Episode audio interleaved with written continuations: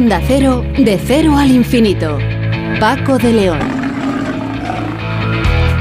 Señoras y señores, eh, muy buenas madrugadas y bienvenidos a esta cita semanal que tenemos aquí en Onda Cero para hablar de los asuntos que más nos interesan en este programa diferente para gente curiosa que es de cero al infinito. Van cayendo los meses, como es lógico, y ya estrenamos el mes de junio. Hoy vamos a empezar hablando de un asunto curioso e importante y es que la detección de feromonas que indican la presencia de un nuevo congénere y el comportamiento social se ven afectados por la vejez y por enfermedades neurodegenerativas como el Alzheimer. De ello vamos a hablar con Sandra Jurado que dirige el grupo de neuromodulación sináptica del Instituto de Neurociencias. Sonsoles Sánchez Reyes nos contará hoy la historia de los guerreros de Xi'an y también hablaremos de la tiroiditis crónica autoinmune, el tipo más frecuente de tiroiditis o inflamación de la glándula tiroides y la causa más habitual de hipotiroidismo que puede aumentar la predisposición a desarrollar la enfermedad. Nos lo va a explicar la doctora Isabel Sánchez Magro, que es directora médica de la compañía Merck en España. Y también nos ocuparemos eh, de un trabajo realizado por investigadores del CSIC que ha revelado un mecanismo que regula la dineína, un motor molecular clave para la división de las células y el desarrollo neuronal. Nos dará los detalles Joan Roch, que es investigador del Instituto de Biología Molecular de Barcelona. Por cierto, la matemática, esa disciplina que no suele dejar indiferente a nadie, eh, o se odia o, se ama esta materia, aunque siendo honestos hemos de reconocer que para muchos estudiantes esta asignatura ha sido eh, o es un auténtico castigo que afrontan como una obligación ineludible hasta que llegan a la universidad y eligen una carrera que no tenga números, ¿verdad? Bueno, pues eso parece que era antes, porque ahora las matemáticas se posicionan como la carrera más solicitada y con mayor nota de corte en España.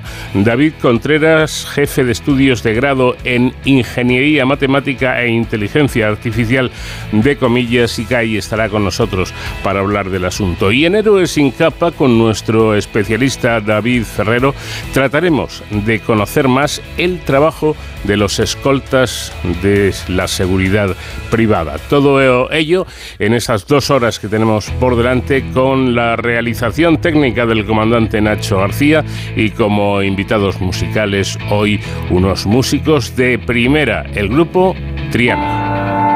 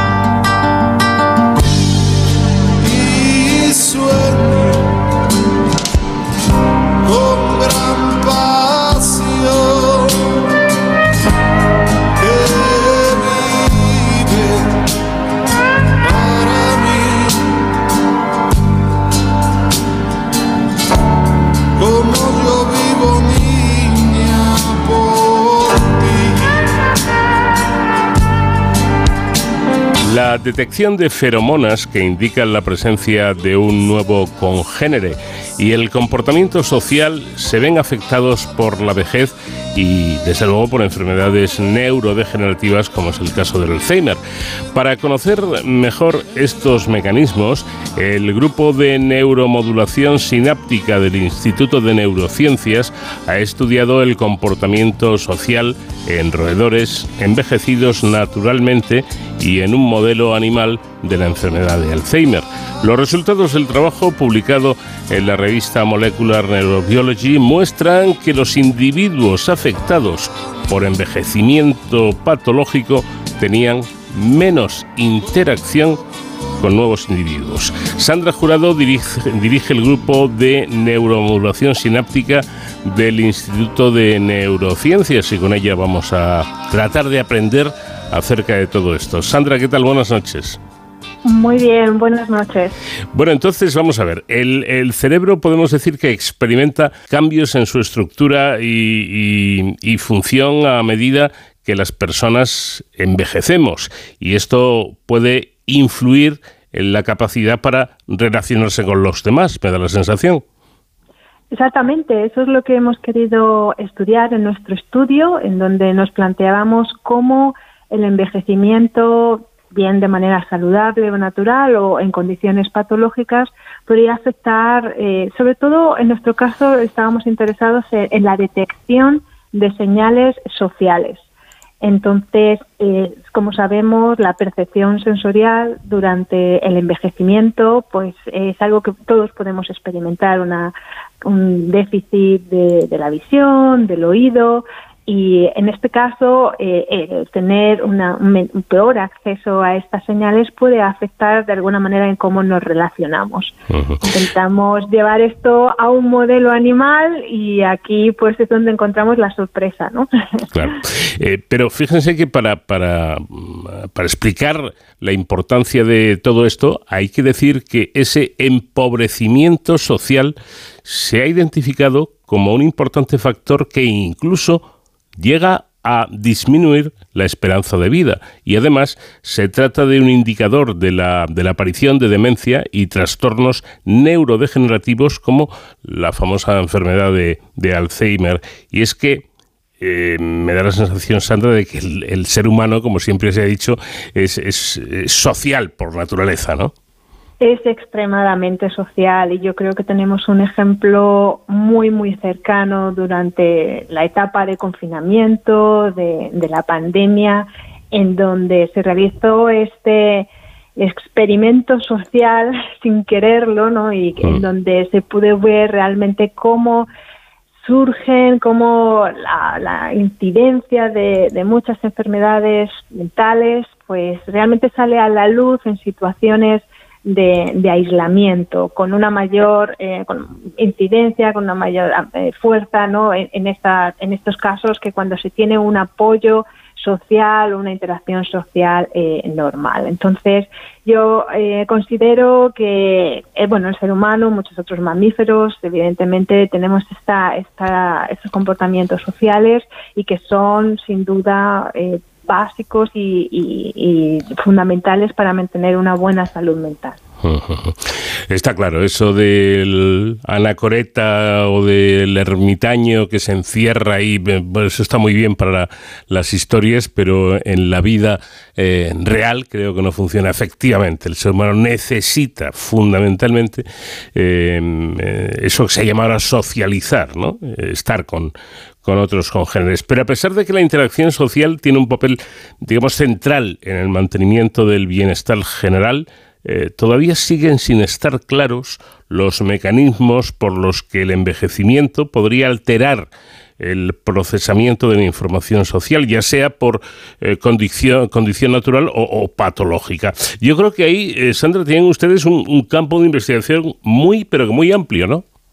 Sí, exactamente, porque la verdad es, que este componente más si queremos decir, emocional, de la interacción social, se ha estudiado bastante poco en el contexto del envejecimiento y cómo, por ejemplo, lo que has comentado, ¿no? Este empobrecimiento social que se da cuando envejecemos puede incluso incidir eh, negativamente en la aparición de enfermedades neurodegenerativas. Entonces realmente hay mucho que hacer, hay mucha investigación que realizar aquí, ya que bueno otros síntomas más relacionados con la capacidad cognitiva, con la pérdida de la memoria, por ejemplo, o pérdida de la capacidad de lenguaje, han sido más estudiados eh, tradicionalmente, dejando un poquito más de lado estos otros aspectos que yo creo que son fundamentales de, para entenderlos y para también, en la medida de lo posible, poder compensarlos ¿no? para mejorar la, prognosis de estos pacientes. Bueno, ustedes realizaron experimentos para determinar el tiempo que invertían los diferentes individuos en explorar un, un espacio con un objeto, con un individuo conocido y con un nuevo congénere. Me parece interesante saber a qué conclusiones llegaron con estos experimentos. Sí, claro, la verdad es que aquí necesitamos llevar estas eh, preguntas que son tan complejas a, la simplicidad del laboratorio, ¿no? Entonces aquí lo que estamos realizando son medidas de tiempo en el que pasan estos animales explorando, como has explicado tú, pues una sala que tiene un objeto, viene un, animal que pues, se presenta en un momento dado por primera vez y luego se presenta eh, una elección, ¿no? Que es aquí en donde encontramos la diferencia entre este animal que ya han visto y uno completamente nuevo. Entonces aquí lo que lo que observamos es que, por ejemplo, los animales jóvenes o los animales eh, control, como llamamos, pues tienen una preferencia para pasar más tiempo con el, con el nuevo animal que nunca han visto anteriormente. Mientras que los ratones envejecidos de manera natural esto se reducía, pero realmente donde encontramos la mayor reducción, la mayor disminución de este tiempo es en los animales modelo de Alzheimer. Entonces, esto es lo que, bueno, puede estar eh, ocasionado por muchas, por muchas causas, ¿no? Pero una de las posibles que nosotros investigamos es que a lo mejor estos ratones pues tienen algún tipo de déficit a la hora de poder eh, pues eh, detectar que realmente le acabábamos de poner un nuevo ratón, ¿no? Entonces ahí es donde nos, nos llevó a explorar este órgano que bueno bastante eh, vestigial en humanos, este órgano nasal, pero que para los eh, ratones es esencial para detectar toda, todo el componente feromonal que les indicaría que realmente estamos introduciendo ahora un nuevo animal. Y ahí justo en esta detección, en este órgano, es donde encontramos que si bien los animales envejecidos tienen una disminución del número de células en este órgano, los eh, modelos animales de Alzheimer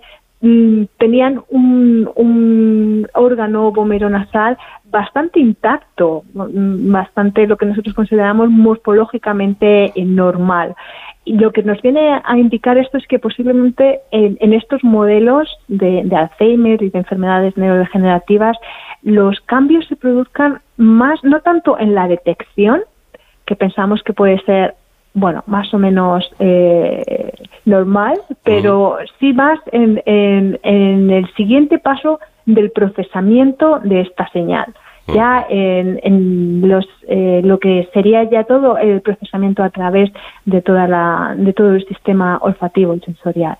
¿Y, los resultados serán iguales o similares eh, en caso de ratones envejecidos naturalmente y en, y en caso de envejecimiento patológico o eran diferentes?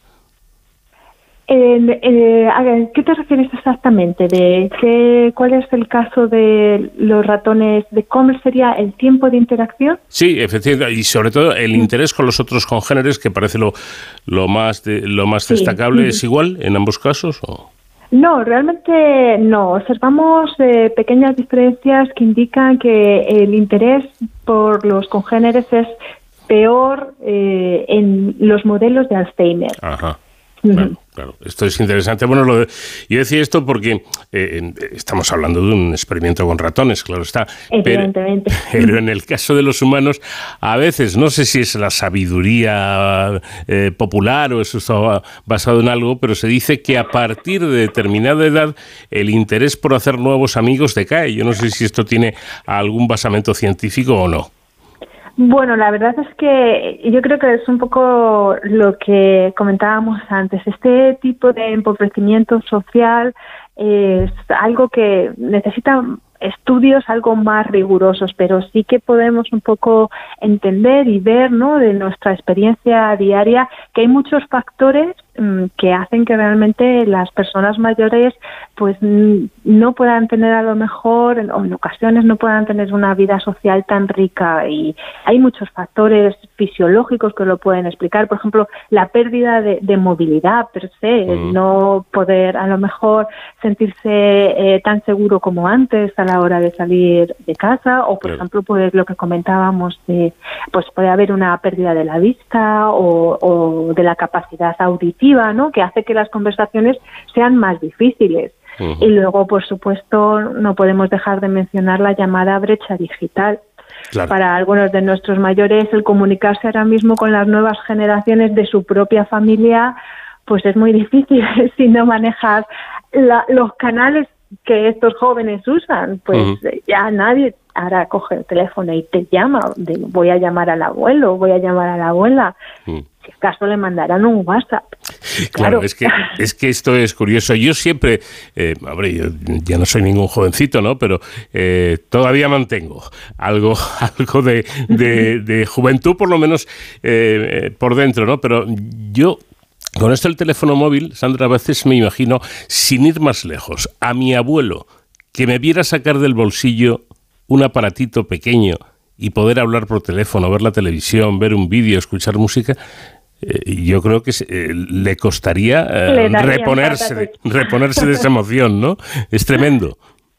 La verdad es que sí, la verdad, y aquí abres un melón de estos que, bueno, es lo que ha cambiado, ¿no? La manera en la que interaccionamos socialmente con la llegada de estos smartphones y posiblemente muy pronto con la llegada de la inteligencia artificial. Sí, bueno, esa es otra historia. Embebida en estos en estos teléfonos móviles, ¿no? Entonces, esto sin duda son cosas que nos han venido un poco como siempre, la tecnología avanza más rápido que, que nosotros mismos y, nos pilla a veces eh, sin un marco regulatorio y sin realmente saber muy bien cuáles van a ser las consecuencias. Siempre pensamos que positivas de esta tecnología, pero por ejemplo aquí lo que comentábamos, pues cuando no todo el mundo adopta estas innovaciones tecnológicas a la vez, se puede dar el caso de que haya sectores de la población pues que pues que sufran las consecuencias, ¿no? Y yo creo que esta llamada brecha digital afecta afecta a muchos niveles, por supuesto, pero a, los mayores eh, también y, cada vez más. Y cada vez nuestras interacciones se realizan más digitalmente, ellos cada vez van a sufrir más esta, este, este tipo de aislamiento. Entonces, aunque se necesitan muchos estudios todavía para poner esto en números y en cifras y en análisis concretos, sí que yo creo que esta, esto que has comentado, que eh, con el envejecimiento sí que puede venir este empobrecimiento ¿no? de la vida social, yo creo que, que sí que es una realidad en nuestros días. Sí, incluso hay algo que me parece muy interesante y es que eh, em, el desarrollo de enfermedades neurodegenerativas a menudo conlleva déficits en el comportamiento social y según sugieren eh, trabajos como, como este em, podrían no ser consecuencia directa de la pérdida de capacidades sensoriales, como ocurre durante el envejecimiento natural y saludable, sino que podrían derivar de cambios más profundos relacionados con el procesamiento de la información social es lo que estamos diciendo, ¿no? Adaptarse a los nuevos tiempos no siempre es eh, o no para todas las personas es sencillo. Exacto, requiere de unos cambios más profundos, de la manera en la que nos aproximamos al mundo y esto evidentemente requiere de una cierta plasticidad, una cierta flexibilidad, pues que con la edad, incluso a nivel celular, molecular, sabemos que, que se pierde. Entonces, eh, pues evidentemente luego hay muchos factores pues que pueden a lo mejor incidir en el hecho de que pues dentro de los cuadros de demencias o de enfermedades neurodegenerativas existan déficits ah, de comportamiento social, pues evidentemente es muy complejo, estas personas pues tienen un deterioro cognitivo, es en ocasiones pueden sentirse desorientadas. Entonces, mm. evidentemente, pues el, no reconocer quién te está, quién te está hablando, pues tiene una consecuencia directa en el hecho de que tú pues demuestres algún tipo de, comportamiento aberrante, eh, agresivo en ocasiones y es que esto complica mucho, bueno, para empezar, la calidad de vida de los pacientes, por supuesto, por la ansiedad, la angustia que sienten, pero además también su cuidado, el cuida eh, la, calidad de vida también de, los cuidadores. Que interaccionan con ellos. Bueno, dice usted algo que me parece de capital importancia y con ello voy a terminar, y es que, leo textualmente, las personas que sufren enfermedades neurodegenerativas presentan frecuentes episodios de agresividad, apatía y aislamiento social, lo que reduce en gran medida su calidad de vida y la de sus cuidadores. Por ello, es de suma importancia comprender los cambios que el cerebro experimenta en su estructura y función a medida que envejece y qué procesos podrían estar relacionados con un envejecimiento prematuro o patológico. Es decir, Sandra, que descubrir eso podría cambiar las cosas, pero vamos, por completo, ¿no? Bueno, es lo que se pretende con estos estudios que van añadiendo un granito de arena tras otro, ¿no? Intentar encontrar cuál es la diferencia, dónde podríamos actuar, en, en qué células o en qué circuitos que, que, podamos ver que están más afectados, intentar pues restablecerlos, recuperarlos e intentar ir pues a, estas estructuras que están afectadas. Y para ello pues pues bueno con muchas estrategias pues tanto pues de, terapia de comportamiento bien fármacos eh, pues el, ya te digo, todo empieza por saber qué es lo que está mal para poder arreglarlo. En fin, el cerebro es no tan complejo, complejísimo, del que todavía, a pesar de que, miren ustedes que, que los investigadores estudian y trabajan, pues eh, dicho por los mismos investigadores, todavía se sabe poco ¿eh? Eh, para lo que queda por conocer. Y esta parte que están estudiando el, todo el equipo de Sandra Jurado me parece de capital importancia porque afecta a nuestra vida, a la del paciente, por así decirlo, y a la del cuidador del paciente, que no es menos importante. Sandra Jurado, directora del Grupo de Neuromodulación Sináptica del Instituto de Neurociencias. Eh, lo primero, gracias eh, por habernos atendido y, darle la enhorabuena a usted y a todo su equipo por ese extraordinario trabajo que, llevan a cabo. Muchísimas gracias, Paco. Un placer poder hablar contigo y bueno, pues eh, espero que no sea la última.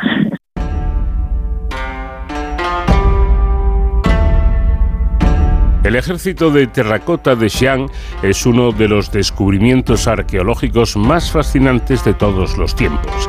Creados hace más de 2.000 años por el primer emperador de China, los guerreros de Xi'an son reconocidos como la octava maravilla del mundo.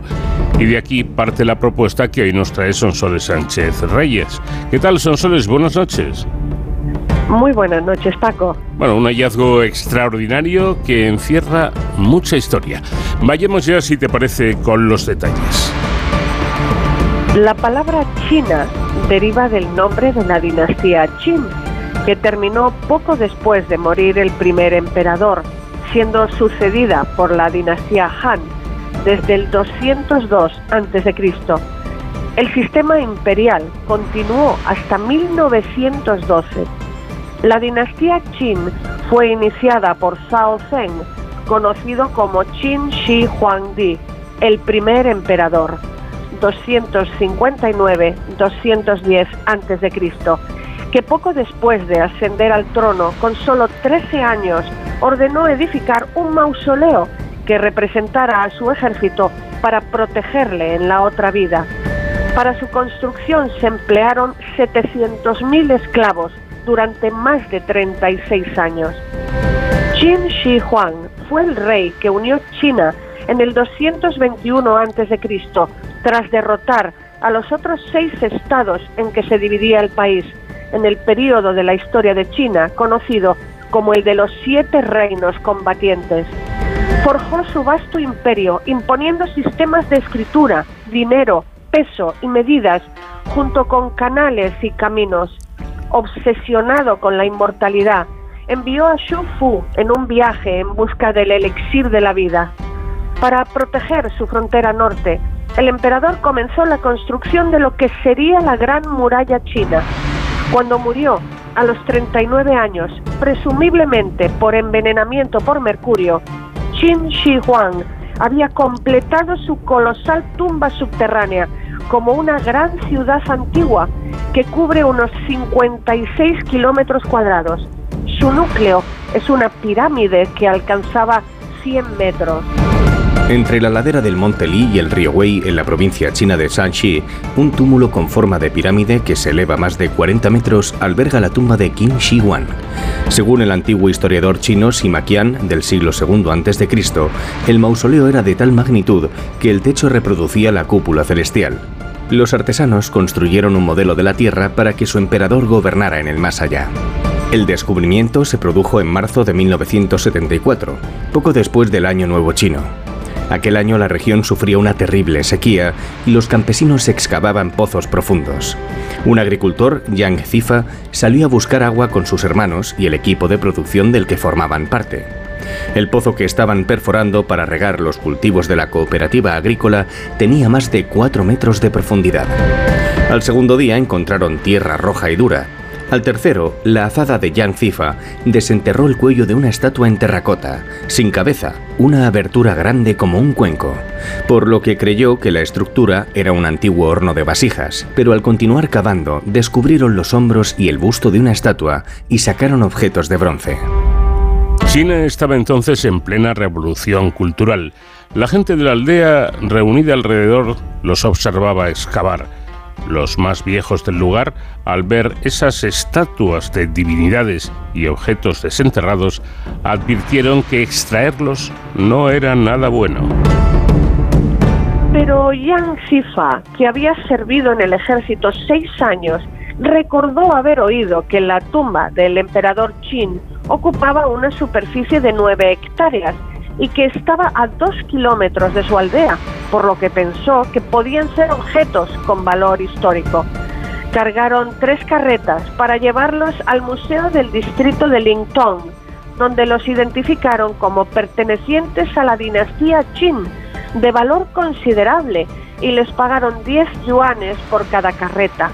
10 yuanes equivalían al salario anual de un campesino. De regreso en la aldea, entregaron los 30 yuanes al equipo de producción, como era costumbre en el sistema colectivo. Tras el reparto, individualmente obtuvieron media jornada de trabajo para comprar comida o bienes. Fue todo lo que recibirían como recompensa. En 1975, un año después de comenzar las excavaciones, las autoridades decidieron construir un museo en el sitio y los habitantes fueron desplazados. Yang Sifa recibió 5.000 yuanes como indemnización por su terreno de 167 metros cuadrados. Se instaló entonces en un nuevo pueblo, bautizado Yong, que significa los guerreros Qin, a 6 kilómetros del museo. Recibió un apartamento de tres habitaciones, como los otros desplazados. Gracias al descubrimiento del sitio arqueológico, el nivel de vida mejoró. Jan Zifa fue contratado por el museo para firmar autógrafos a los visitantes. El presidente Clinton, que lo visitó, le pidió uno. Posteriormente conoció a otros presidentes. Sus fotos con ellos adornan las paredes de su casa. Aunque el nombre de Jan Zifa no figura en la placa a la entrada del mausoleo, que dice que el ejército de guerreros fue descubierto por campesinos de la región. Las excavaciones arqueológicas en las que se encuentran los guerreros de terracota ocupan más de 16.000 metros cuadrados. Son tres excavaciones separadas entre ellas. La primera excavación comenzó en 1978 y finalizó en 1984. En ella se encontraron 1.087 figuras. La segunda tuvo lugar en 1985. En mayo de 2015 se inició una nueva excavación. Hasta el momento han aparecido en Xi'an más de 8.000 soldados de terracota de tamaño ligeramente superior al natural, uniformados según rango, vistiendo armadura y pintados de colores brillantes. No hay dos caras iguales entre los guerreros. El ejército, a unos tres cuartos de milla de la pared exterior de la tumba propiamente dicha, mira hacia el este, protegiéndola de los principales adversarios de Qin Shi Huang, venidos desde esa dirección. Son soldados de terracota ensamblados a partir de secciones separadas. Hay caballos, carros de madera, ahora desintegrados, y de bronce ricamente adornados, aperos agrícolas de hierro, bridas de bronce y cuero, objetos de seda, lino, jade y hueso, y armas como arcos, flechas, lanzas y espadas fundidas en una aleación inusual de 13 elementos todavía brillantes y afiladas en la actualidad. Las figuras se agruparon en formación de batalla, arqueros y ballesteros de vanguardia, filas exteriores de arqueros, grupos de infantería y aurigas y una retaguardia acorazada, siguiendo las prescripciones militares del tiempo. La fosa número uno contiene un ejército en formación de ataque, con 6.000 figuras de caballos y soldados, 204 soldados de infantería con ballestas y arcos forman la vanguardia del ejército, seguida de 30 líneas de carros alternados con infantes. En los flancos, dos líneas de soldados miran hacia el exterior. La fosa número 2, a 20 metros al norte de la 1, contiene 1.400 arqueros, infantería y carros. Este grupo refleja mayor variedad de tropas, incluyendo lanceros, soldados de caballería y dos comandantes, uno en la última fila de vanguardia, el otro sobre un carro de combate. En la fosa 3 debía estar el comandante en jefe, con 86 soldados, la mayoría oficiales. El comandante no se ha encontrado, aunque un túmulo cercano podría albergar su tumba o su efigie en terracota. Cuando se descubrieron más fosas, se encontraron guerreros montados y carruajes con caballos de tamaño natural, con generales y altos funcionarios, arqueros de pie y arrodillados, acróbatas, bailarines, músicos, escribas y esculturas de bronce de cisnes, patos y grullas. Se han encontrado espadas sin oxidar gracias a la capa de cromo con la que fueron recubiertas. También se han hallado mecanismos de ballestas automáticas y puntas de flecha con un sistema complejo de manufactura. Sin embargo, durante las excavaciones se vio que los soldados de terracota habían sido desprovistos de sus armas y muchos habían sido destruidos. Tras la muerte del emperador, acontecieron numerosas revueltas. Durante una, dirigida por el general Xian Yu del reino de Chu, los rebeldes entraron en la tumba, la saquearon y quemaron las estructuras de madera que cubrían el recinto. Los restos fueron paulatinamente cubiertos por tierra y vegetación. La fabricación de las esculturas se organizó en un modelo de producción celular con varias unidades polivalentes en lugar de una sola línea de producción. Los artesanos de Xi'an trabajaban en paralelo en grupos autónomos de organización similar al método de fabricación que la compañía automovilística japonesa Toyota introdujo en el siglo XX en contraste con la producción en cadena que popularizó la empresa Ford en Estados Unidos. El ejército fue un alarde cromático, perdido con el paso del tiempo y el contacto con el aire. Las estatuas estaban recubiertas con una especie de laca de los árboles de laca locales como película sobre la pintura. El carácter perecedero de esta especie de barniz ha dificultado mucho la preservación del conjunto escultórico. Desconocer la composición exacta de la laca ha entorpecido la restauración y conservación de los guerreros de Xi'an. Al extraer las figuras, la capa que las recubría, sobre la que estaban aplicados brillantes colores, se secaba y se perdía a las cinco horas de su exposición al aire por oxidación. Esto obligó a paralizar la excavación. Los científicos de la Universidad del Noroeste, en la ciudad china de Xi'an, finalmente han descubierto los ingredientes y cantidades que integran esta sustancia, algo crucial para restaurar los guerreros. La capa base sobre la que se aplicó la pintura estaba compuesta por pigmentos inorgánicos naturales y adhesivos de origen animal. Esta suerte de barniz procede de huevos de gallina y cola de animales. La investigación ha resultado complicada debido a las pequeñas cantidades de capa conservadas tras excavar las estatuas. Además, los guerreros estuvieron sumergidos bajo casi 6 metros de agua, más de dos milenios.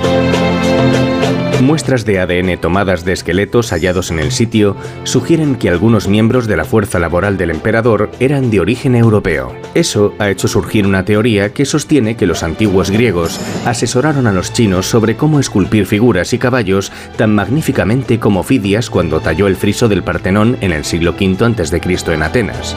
Pues nada como los guerreros de Xi'an o sus caballos habían sido visto en China antes del mausoleo imperial. Junto a la tumba del emperador se han descubierto huesos de mujeres jóvenes enterradas con joyas de oro y perlas que podrían ser sus concubinas, ejecutadas y desmembradas a su muerte. A la derecha de la tumba había un cráneo con una ballesta dentro de la parte anterior que podría ser del príncipe Fu Su, hijo mayor del emperador, asesinado por su hermano pequeño, Wu Hai, para quitarle el trono. La tumba del emperador sigue sellada hoy. Los arqueólogos creen que al abrirla, la exposición al aire la dañaría. Además, según el historiador Sima Qian, se usó mercurio en la cámara funeraria del emperador para simular los cien ríos, el Yangtze, el río Amarillo y el Gran Mar, y se puso a fluir mecánicamente. De ser así, sería peligroso entrar. Estudios científicos recientes han demostrado que el suelo contiene concentraciones inusualmente altas de mercurio, aunque cabe preguntarse si entonces podían producir tanto metal líquido. Según Sima Qian, ballestas mecánicas resguardan entradas y pasillos. ¿Se habrán descompuesto al paso de los siglos o podrían lanzar todavía flechas? Los guerreros de Xi'an fueron declarados Patrimonio de la Humanidad por la UNESCO en 1987 y en 2010 los responsables de la excavación recibieron el premio Príncipe de Asturias. Más de un millón y medio de personas visitan cada año el sitio arqueológico de Xi'an. El legado de las dinastías Qin y Han, China, los guerreros de Xi'an, es una exposición impulsada por la Diputación Alicantina en el Museo Arqueológico de Alicante, fruto de la colaboración con la Administración Estatal China, con más de 120 piezas originales procedentes de nueve museos e instituciones chinas, como el Museo de Historia de Shanxi y el Museo del Mausoleo de Qin Shi Huang. Una extraordinaria colección de objetos, muchos nunca antes exhibidos en España, dentro del programa del 50 aniversario del establecimiento de relaciones diplomáticas entre ambos países el 9 de marzo de 1973. La muestra se inauguró el 28 de marzo, aniversario del descubrimiento, hace 49 años, del ejército de terracota. La muestra podrá verse hasta el 28 de enero de 2024. Los guerreros de Xi'an, un gran descubrimiento arqueológico sin duda que encierra pues multitud de historias y de leyendas. La próxima semana te esperamos con más cosas interesantes que comentar. Gracias, Sonsoles, un fuerte abrazo. Gracias a ti, Paco, uno muy grande para ti. De cero al infinito.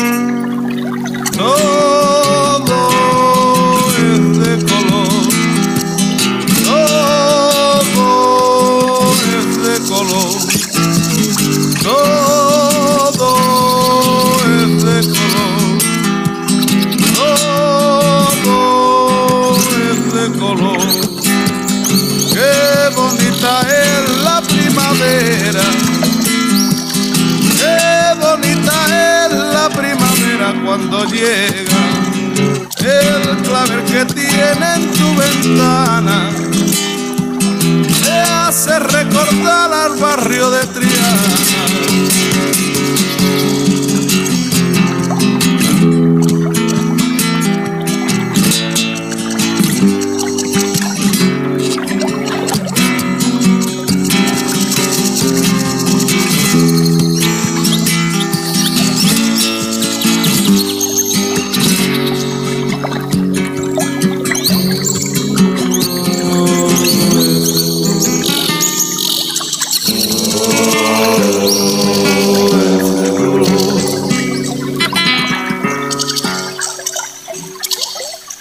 Tiroiditis crónica autoinmune, el tipo más frecuente de tiroiditis o inflamación de la glándula tiroides y la causa más habitual de hipotiroidismo puede aumentar la predisposición a desarrollar esta enfermedad. Así lo explican los expertos, precisamente aprovechando la Semana Internacional de Concienciación del Tiroides que se celebró entre el 22 y el 26 de mayo pasados, para concienciar sobre la patología y los síntomas asociados a ella. Y por segundo año consecutivo, la compañía de ciencia y tecnología Merck ha lanzado la campaña Haz doble check a tu tiroides. La doctora Isabel Sánchez Magro es directora médica de Merck España. ¿Qué tal, doctora? Buenas noches. Muy buenas noches. Bueno, el primer eh, dato es realmente llamativo. Un millón eh, trescientas mil personas en nuestro país, en España, padecen hipotiroidismo y no están diagnosticadas. ¿Y eso por qué? Pues sí, así es. Desgraciadamente los, las cifras nos lo dicen porque se calcula que, como bien se ha dicho, más de un millón de personas padece hipotiroidismo y, bueno, vamos a intentar explicar el porqué de ello. Eh, muy brevemente decir que el, el, hipotiroidismo sucede cuando nuestro tiroides, nuestra glándula tiroides, no produce una cantidad suficiente de hormonas, no funciona como debería funcionar. Eh, y esto hace que todo vaya bajito, funcione bajo de manera lenta y aparecen unos síntomas eh, que bueno que se, eh, pueden manifestarse con cansancio, con sensación de frío, con apatía, con somnolencia.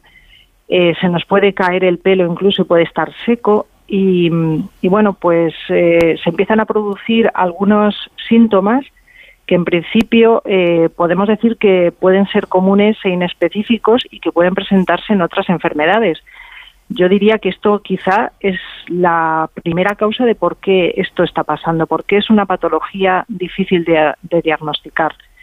Y también me gustaría resaltar que, incluso no solamente que estos síntomas se pueden confundir con otras patologías, es que pueden ser incluso se pueden manifestar de manera asintomática, ¿no? Quiere decir que a veces incluso nos puede costar eh, diagnosticarlo porque no hay o no aparecen estos síntomas que hemos comentado. Entonces es, es importante siempre a cualquier eh, pequeña eh, señal de que algo no está funcionando como tiene que funcionar o que aparecen alguno de estos síntomas que hemos comentado, nuestro consejo siempre es, ante la mínima duda, ir al médico de atención primaria, a nuestro profesional sanitario de nuestro centro de salud, que nos va a ayudar a, bueno, pues a desgranar, a, a darle significado a estos síntomas y con un pequeñito control rutinario, que es una analítica de sangre, pues nos va a ayudar. Bueno, es fácil, pero claro, insisto, el hecho de que, de que los síntomas, como nos explica, nos explica la doctora, sean eh, diversos y en, mucho, en muchos casos tengo entendido que son incluso leves, pues quizá esto influya a que el paciente no acuda o tarde en acudir al médico, ¿no? Sí, eso es así. Eso es lo que eso es lo que suele pasar, que que las hormonas tiroideas, que nuestra glándula tiroides actúa sobre muchos órganos, muchos tejidos.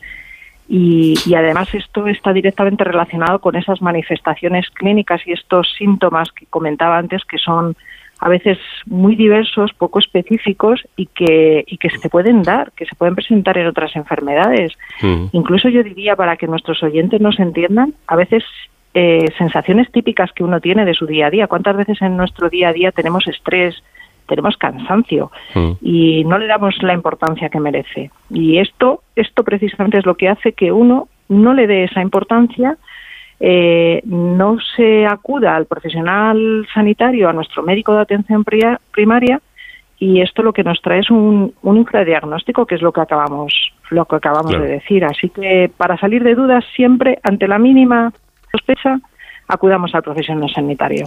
Y en definitiva, ¿cuál es la causa de esta patología, de la tiroiditis? Bueno, tiroiditis es, eh, todos, todos sabemos que cuando acaban las enfermedades en itis eh, está relacionado con la inflamación y tiroiditis es la inflamación de nuestra glándula tiroides hay muchas causas que pueden estar detrás de esta inflamación y, a la que nos referimos es a, ese nombre que nos recuerda un poco a, Japón, que es la tiroiditis de Hashimoto enfermedad de Hashimoto. Eh, y la causa más frecuente del hipotiroidismo que acabábamos de comentar, de esa la tiroides que va lentita, que no funciona bien, es esa, ese tipo de tiroiditis. Y es una enfermedad autoinmune. Y me gustaría explicar también a los oyentes qué significa una enfermedad autoinmune. Y es que nuestro organismo lo que hace es no reconocer al tiroides copropio y lo que hace es eh, destruirlo, eh, crear a través de nuestros de anticuerpos que produce nuestro sistema inmune lo hace eh, mm, bueno pues no lo reconoce y lo destruye es decir que es nuestro propio organismo el que ataca a nuestro organismo no Exacto, exacto. No lo reconoce como propio. Eso es lo que hace una enfermedad autoinmune en líneas generales. La tiroiditis es una enfermedad autoinmune y lo que hace es ir contra el tiroides y hace que no funcione como tiene que funcionar. Así que, por dar algún dato también para que nuestros oyentes eh, entiendan también a veces las, las dimensiones y el tipo de esta tiroiditis, es frecuente en mujeres, eh, es frecuente en pacientes eh, que superan los 40 años, pero, pero se puede dar también en otras edades y en varones. O sea que esto siempre cuando hablamos de más frecuente, más prevalente, pero no olvidemos que las enfermedades también aparecen en otros, en otros rangos de edad, incluso en el, en el, en el varón. Bueno, vamos a, hacer un poquito de memoria, porque seguramente esto, pues, eh, igual lo hemos olvidado, aunque se, estudiaba, por lo menos en, en mi época en el, en el colegio, ¿no? La, tiroides es una glándula que se encuentra, pues, eh, a la altura del, cuello y que tiene además esa característica forma de, de mariposa. Pero, ¿cuál es su función? ¿Qué es lo que hace? Bueno, eh, esa mariposa, esa glándula hormonas produce las hormonas tiroideas que tienen una función importantísima, tienen funciones que, para que lo situemos un poco, permiten controlar, por ejemplo, nuestra energía, tienen un papel importante en el control de nuestra temperatura, pero también tienen funciones importantes en órganos de nuestro organismo, como es el cerebro, como son los músculos, como es el corazón. Y, por ejemplo, para que podamos dimensionar cómo de importante es eh, la glándula tiroides, eh, tiene un papel eh, primordial en funciones como la respiración, como el ritmo de nuestro corazón, en la digestión y algo no menos importante, que en los últimos tiempos venimos hablando mucho de ello, es el estado de ánimo. O sea que para que nuestros oyentes entiendan de lo que esta glándula ocasiona, tiene un papel además fundamental en dos etapas de la vida, que son el periodo fetal, cuando se está formando el, ser vivo, y también en la etapa de la infancia, porque participan en, en la maduración del sistema nervioso central en, ambas etapas y también en el crecimiento normal del ser humano. Es decir, que no estamos hablando de un asunto menor, ¿eh? que, que eh, el, que esta eh, glándula trabaje con dificultad puede, me imagino, ¿no? por lo que está comentando usted, causar problemas bastante serios. Exacto, así es. O sea que no es un tema menor. Eh, esos síntomas iniciales pueden ser leves, pero por supuesto he mencionado órganos primordiales y fundamentales de nuestro organismo en el que si eso no se controla, controla las repercusiones eh, lógicamente pueden ser eh, mucho mayores. Y, y, los datos, como decíamos al principio, a veces hablan por sí solos. estamos hablando de una alta prevalencia, de un alto infradiagnóstico, para que podamos incluso ponerle cifras, la prevalencia del hipotiroidismo es muy, muy elevada. Estamos hablando de un 9%.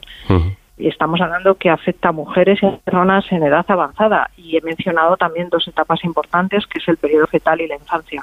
O sea que esto debemos, debemos tenerlo en cuenta y debemos tomárnoslo en serio cuando estemos sospechando, dudando, porque hay un síntoma que, bueno, pues nos está haciendo sospechar que algo no va bien.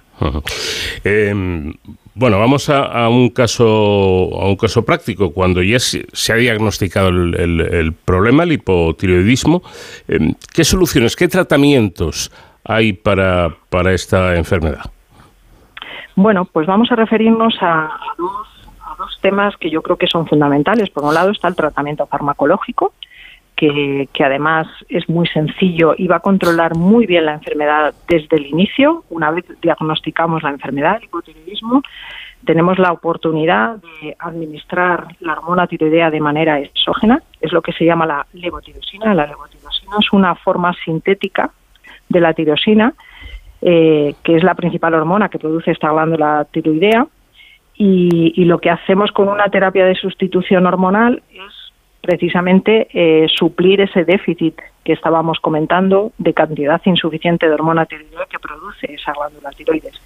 Además, eh, esta terapia es, es, muy sencilla en su administración, la tomamos por las mañanas, antes de desayunar y, bueno, pues con esto eh, vamos a conseguir controlar muy bien nuestra enfermedad. Pero hay otro tema que me gustaría también dejar a, todos los que nos están oyendo y es eh, tenemos que cuidar también nuestro tiroides, ¿eh? tenemos que hacer que no es, tener un tiroides sano. Y yo mencionaba antes el estrés que forma parte de nuestra vida cotidiana. Pues, pues bien, un mal manejo del estrés es uno de los factores que pueden eh, influir en la aparición de desbalances de las funciones de esta glándula tiroides. Eh, también el yodo. Eh, bueno, pues una ingesta adecuada de yodo puede ser una causa principal de mal funcionamiento de, las hormonas del tiroides. Y el yodo lo podemos encontrar en, en, nuestra alimentación de día a día, en el pescado azul, en el queso, en los huevos, o incluso pues en, en, fresas, en el yogur, en, como veis, en, muchísimos de nuestros alimentos del día a día. Y bueno, pues si a veces incluso esto no es suficiente, pues se puede tomar sal yodada, que, nuestra Organización Mundial de la Salud la recomienda para el control y prevención de todos estos trastornos. O sea que, bueno, hay, hay muchas maneras de tener un tiroides sano y no olvidemos el ejercicio, ¿eh? El ejercicio es que tanto nos cuesta hacer, eh, el, cuidar nuestro estado de ánimo, todo esto, una buena, un buen nivel de energía física y mental, desde luego va a hacer que nuestro tiroides está bien esté bien cuidado. Bueno, yendo ya al, terreno de, la campaña que han puesto ustedes en, la compañía Merck en, marcha, ¿qué pretenden conseguir con, esta campaña Haz doble check en tu tiroides? Bueno, pues eh, todos los años, eh, todos los años nosotros eh, intentamos hacer alguna actividad específica ¿no? para poner nuestro pequeño granito de arena al Día Mundial del Tiroides.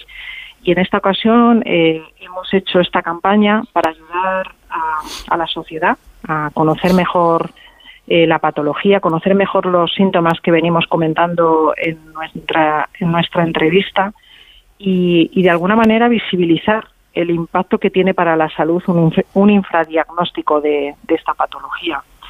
Eh, bueno, pues con esta campaña lo que hacemos es ofrecer un pequeño test que en un par de minutos eh, hacemos un primer check o una primera comprobación sobre la salud de nuestro tiroides y bueno, pues en el caso de que se obtenga una alta probabilidad de padecer hipotiroidismo, hacemos un doble check y en este caso ya con el profesional sanitario. O sea que como, como pueden ver, mm, eh, todo cae al final que tenemos que acudir a nuestro profesional sanitario en el caso de que encontremos que hay sospecha o probabilidad de padecer hipotiroidismo.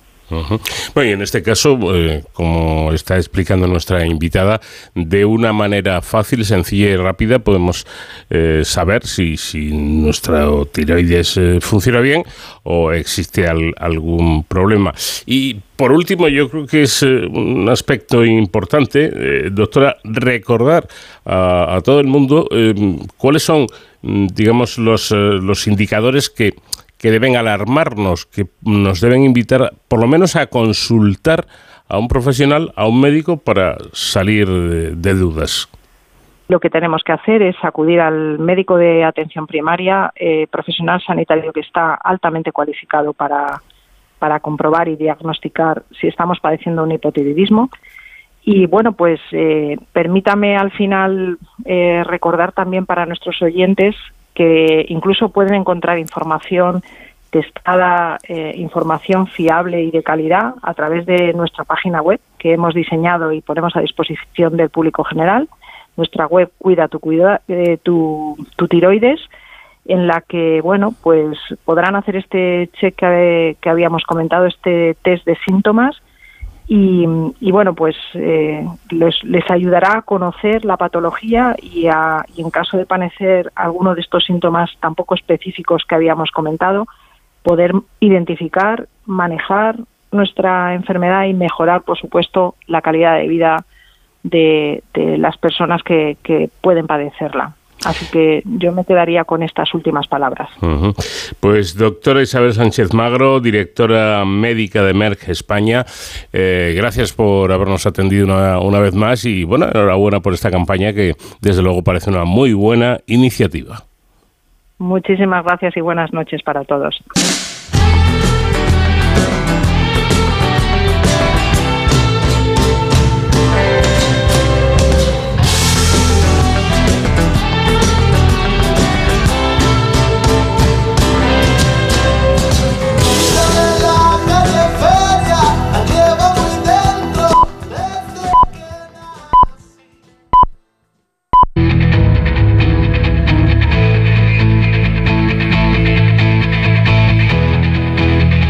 Onda Cero, de cero al infinito. Paco de León.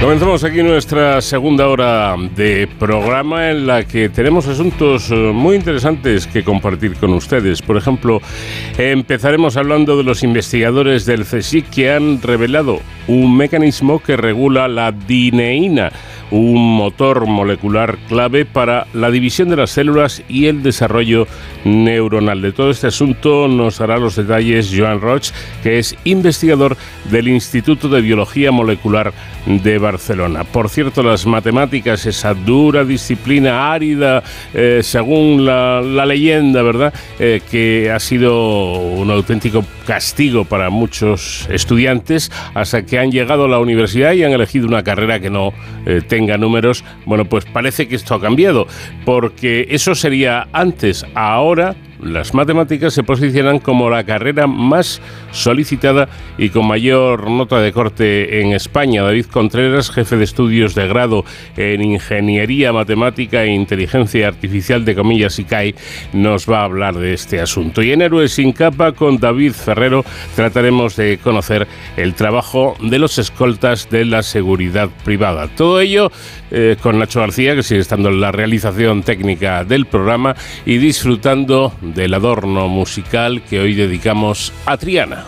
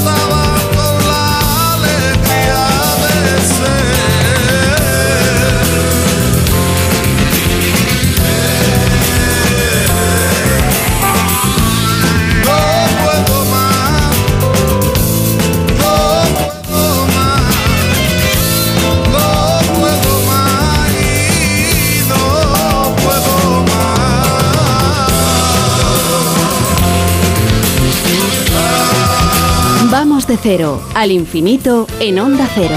Paco de León. Investigadores del Consejo Superior de Investigaciones Científicas han revelado un mecanismo que regula la dineína, un motor molecular que resulta clave para la división de las células y el desarrollo neuronal. El estudio liderado por el Instituto de Biología Molecular de Barcelona puede abrir nuevas estrategias de investigación para enfermedades causadas por problemas en el desarrollo y en las neuronas. Joan Roch es investigador de este Instituto de Biología Molecular de Barcelona. Eh, ¿Qué tal, profesor? Buenas noches. Hola, buenas noches. Bueno, explíquenos, eh, para poder situarnos, qué es exactamente la dineína. La dineína. La dineína es básicamente un motor, un motor eh, molecular. Las células eh, son, son entidades muy dinámicas, tienen que reorganizar todos sus componentes, sus múltiples componentes constantemente para realizar diferentes funciones, entre ellas dividirse.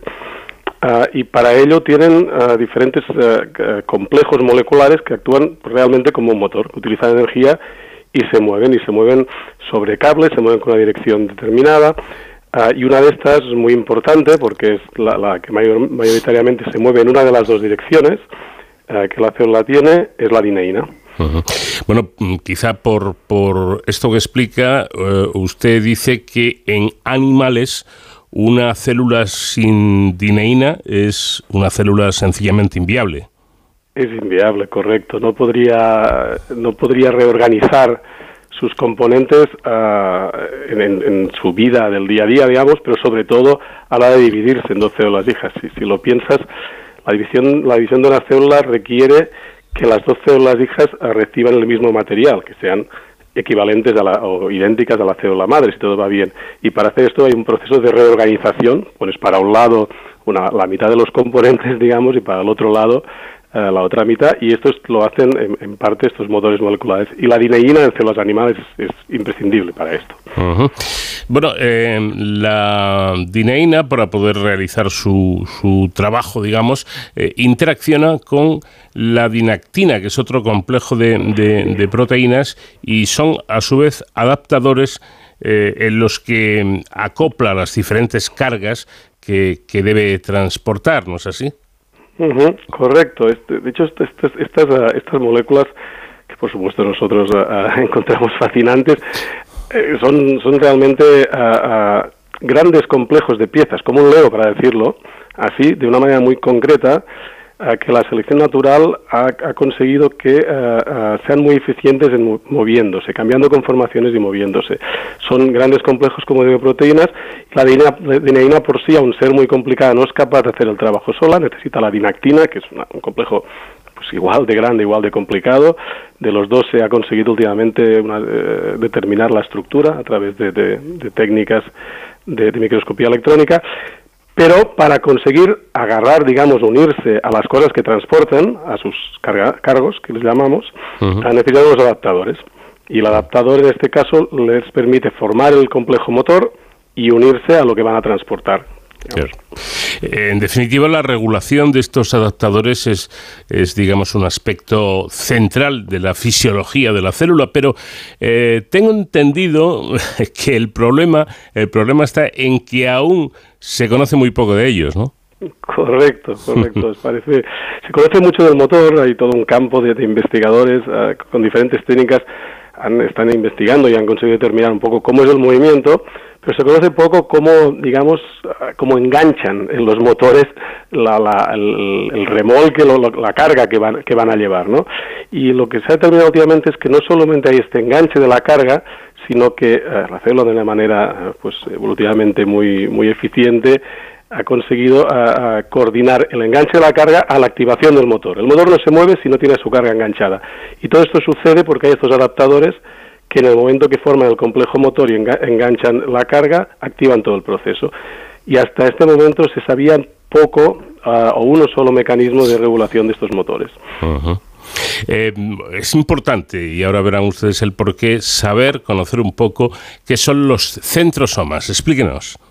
Los centrosomas. Los centrosomas son unos orgánulos también fascinantes. Otra de las. La célula tiene multitud de pequeños compartimientos de orgánulos, eh, cada uno con sus idiosincrasias, y los centrosomas eh, son unos que son realmente interesantes.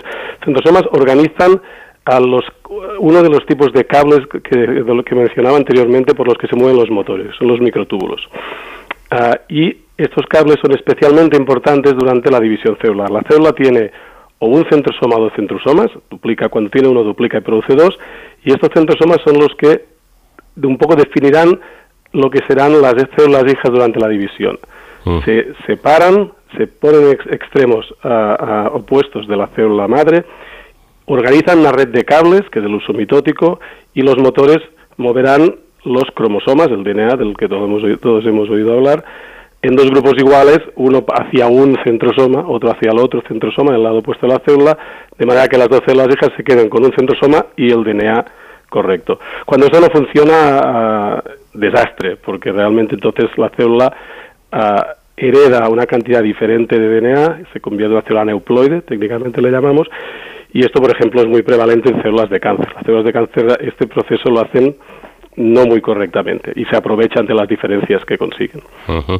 ustedes la, la, importancia de los centrosomas y lo que puede ocurrir cuando todo esto no funciona bien. Bueno, la, la investigación que han realizado ustedes en el IBMB ha descubierto cómo se activa uno de estos eh, adaptadores eh, denominado BICD2 para unirse a la dineína, ponerla en marcha y de este modo mover los centrosomas, estas estructuras esenciales, como nos explica nuestro invitado en la división celular. Eh, ¿Este descubrimiento dónde les puede llevar? Esto nos puede llevar, para empezar, el conocimiento de por sí ya es importante. Nosotros hacemos ciencia básica, describimos cómo la célula funciona y no necesariamente pensamos que esto inmediatamente nos lleve a, ningún sitio, aparte de la acumulación de conocimiento. Pero en este caso quizá es importante pensar que eh, esto puede ser importante cuando no funciona en diferentes patologías, ¿no? Y comprender mejor la función de este adaptador y cómo se regula durante eh, la división, quizá, quizá nos puede ayudar a comprender qué pasa cuando ah, la dineína no funciona. Cuando la dineína no funciona se producen diferentes patologías neurodegenerativas del desarrollo ah, y también posiblemente ah, errores en la división celular, como mencionaba, relacionados con el cáncer. Entonces, nosotros creemos que describiendo mejor o describiendo este nuevo mecanismo de, regulación del adaptador de dineína BIC-D2, quizá podemos colaborar a comprender cómo los errores en, la función de este motor pueden eh, revertir en diferentes patologías. Habla usted de ciencia básica, le confieso que a mí, una gran mujer y una gran investigadora como fue Margarita Salas en diferentes charlas y entrevistas que mantuve con ella, me, convirtió en un enamorado y defensor a ultranza de la, de la investigación básica, ¿no? Eh, porque se puede llegar a cosas extraordinarias. Y en este caso, usted habla de que están haciendo investigación básica, pero veo que más o menos tienen encaminado o encarrilado un poco el asunto, ¿no?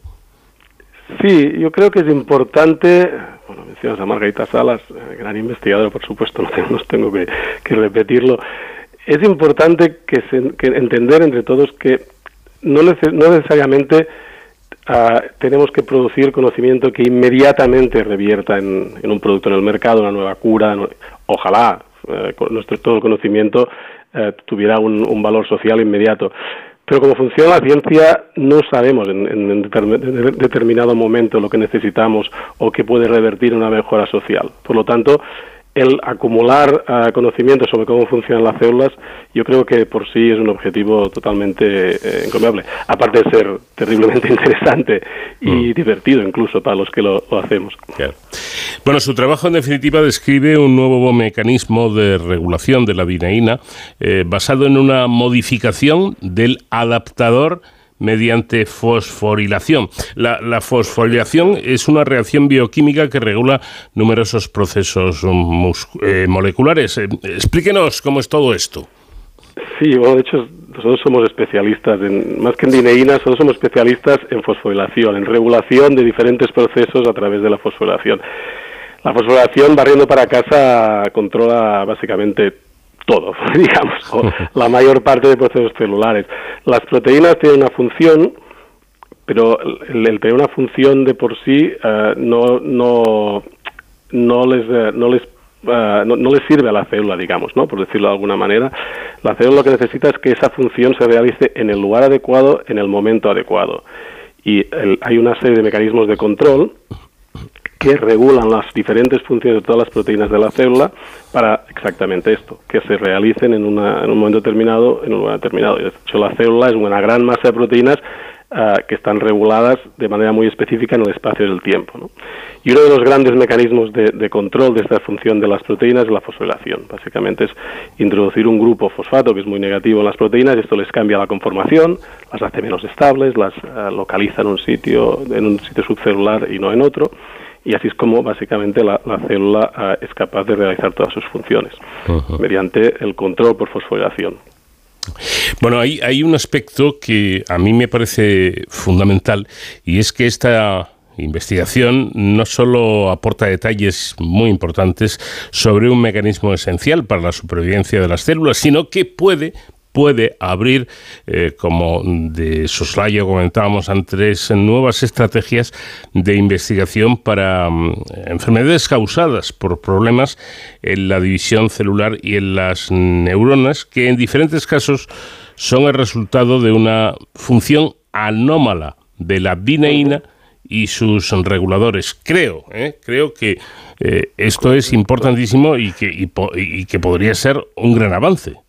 Correcto, incluso se ha, está descrito que diferentes mutaciones en la proteína que nosotros hemos estudiado, BIGD2, producen directamente un tipo de atrofía muscular, eh, en este caso muy específica de, las, de, las, extremidades inferiores de las piernas, ¿no? una atrofía ah, en el tiempo. Y esto posiblemente se debe a que eh, el, el adaptador no permite, cuando está mutado, no permite que funcione correctamente la dineína, estos complejos motores, y posiblemente esto resulta en degeneración de, las neuronas motoras. Si lo piensas, y si piensas sobre transporte, sobre motores moviendo cosas en una célula, para una neurona motor, que son células larguísimas, incluso de metros, esto es terriblemente importante. Una, una célula que tenga unos micrómetros es importante que, pueda mover sus componentes, pero una célula que tenga un metro es más fácil de entender que desde un extremo donde se produce la proteína hasta el otro donde la proteína es necesaria, el transporte aquí es básico, vital. Y muy posiblemente en estas células, eh, eh, en estas neuronas motoras, Big D2 tiene algún papel clave que aún no comprendemos de cara a transportar algún, algún complejo que tampoco sabemos. Como ves, aún sabemos poco de esto. Pero bueno, yo creo que eh, al, comprender mejor la, regulación, pues, pues, abrimos, hacemos un paso más de cara a comprender cómo esta patología puede aparecer. Creo que sí. Y, hay algo que a mí me parece no menos importante, y es que eh, resulta que las neuronas son muy dependientes de la acción de la dineína, ¿no? Exacto, es, este, este tener una, un, una medida en el espacio más grande y el necesitar más del transporte, ¿no? Y de un transporte muy complejo. las neuronas eh, eh, el axón está ah, lleno, digamos, o está, está compuesto en parte eh, esta prolongación que tienen para de donde envían las señales nerviosas, tan importante para su función, está ah, ah, tiene está, estos cables que yo mencionaba anteriormente, los microtúbulos, y sobre estos microtúbulos se mueve la dineína y transporta diferentes cosas. Ah, nutrientes para células, proteínas que se producen en el núcleo, que están en una parte, en un extremo de la célula, uh, neurotransmisores, diferentes, diferentes cosas, RNAs, de ácidos nucleicos. En una dirección la dineína, en otro, otro grupo que no hemos mencionado de motores muy importantes son las quinesinas. Y estas dineína y quinesinas son básicas para la función de células como las neuronas. También decir que durante la división. Esto sería, digamos, un transporte físico en una célula que es muy larga. Mm. Pero todo este transporte también se utiliza para algo tan, para un proceso tan, tan complejo y fascinante también. Encuentro muchas cosas fascinantes. Eh, como, como es el, desarrollo del córtex. El, córtex del, cerebro, el córtex cerebral, es una estructura terriblemente compleja, ¿no? que nos permite pues, ser conscientes, pensar. Eh, ah, y, otras cosas. Y esto se, se ah, organiza a través de unas divisiones muy concretas en la que se mueven los componentes de una manera muy, muy determinada. Y eso también lo hacen estos motores. Entonces, también mutaciones en estos componentes de la ADN y de los adaptadores resultan en, en ah, problemas del desarrollo neuronal y en, bueno, en minusvalías psíquicas eh, importantes también. Claro, hablando hablando de esto, eh, ¿qué relación tiene, tiene la dineína y todo esto con la atrofia muscular espinal? Se, piensa, se piensa que ah, los problemas de transporte resultan en ah, problemas para la célula y su fisiología y al final en la muerte celular, la degeneración de estas células, de estas neuronas. Entonces, eh, la, mutación, la misfunción, la función anómala de diferentes componentes de la dineína, pues puedes pensar que resultan en, las células ah, pues, degenerando, digamos. Y aquí tenemos la atrofia muscular, por ejemplo, porque estos músculos dejan de estar enervados, etcétera, etcétera. Bueno, pues interesantísimo todo este asunto que hemos comentado con Juan Roch, investigador del IBMB de, Barcelona. Eh, por cierto, me voy a permitir un, lujo. Eh, yo creo que si un investigador no se fascina con todo aquello que hace, no puede ser buen investigador. Pues, eh, pues sí, gracias, gracias por, por, el comentario, pero realmente es así. Tenemos la suerte la suerte y a veces la desgracia, porque en este país no es, no es terriblemente fácil hacer ese trabajo, pero bueno, dejémoslo la suerte de hacer un trabajo que es, que es fantástico, que, estamos estudiando procesos, de nuevo para utilizar la palabra fascinantes. en colaboración siempre, porque quizá tendría que, que eh, no quiero terminar sin, sin mencionar que este es un trabajo que hemos hecho en colaboración con dos otros grupos, uno del IRB en Barcelona, el grupo del Jens Luders y uno del CENIO en Madrid, eh, el grupo de Oscar Llorca la ciencia siempre es colaborativa. Sin duda alguna, yo creo que la ciencia actual, moderna, por decirlo de alguna forma, cada vez lo es más. Esto no es un trabajo de una sola persona, sino de muchos profesionales. Pues Joan, eh, a seguir trabajando, que eh, merece la pena, que es importante lo que ustedes hacen, y gracias por habernos atendido. A vosotros.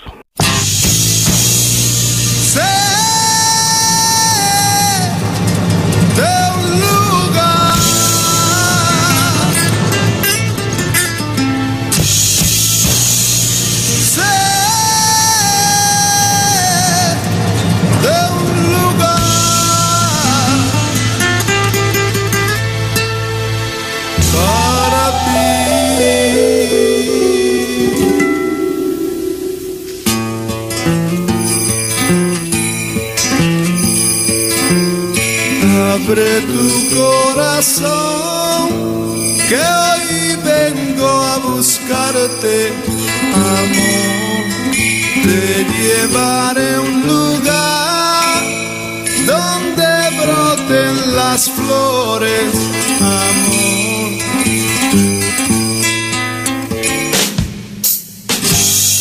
Y allí construiremos nuestra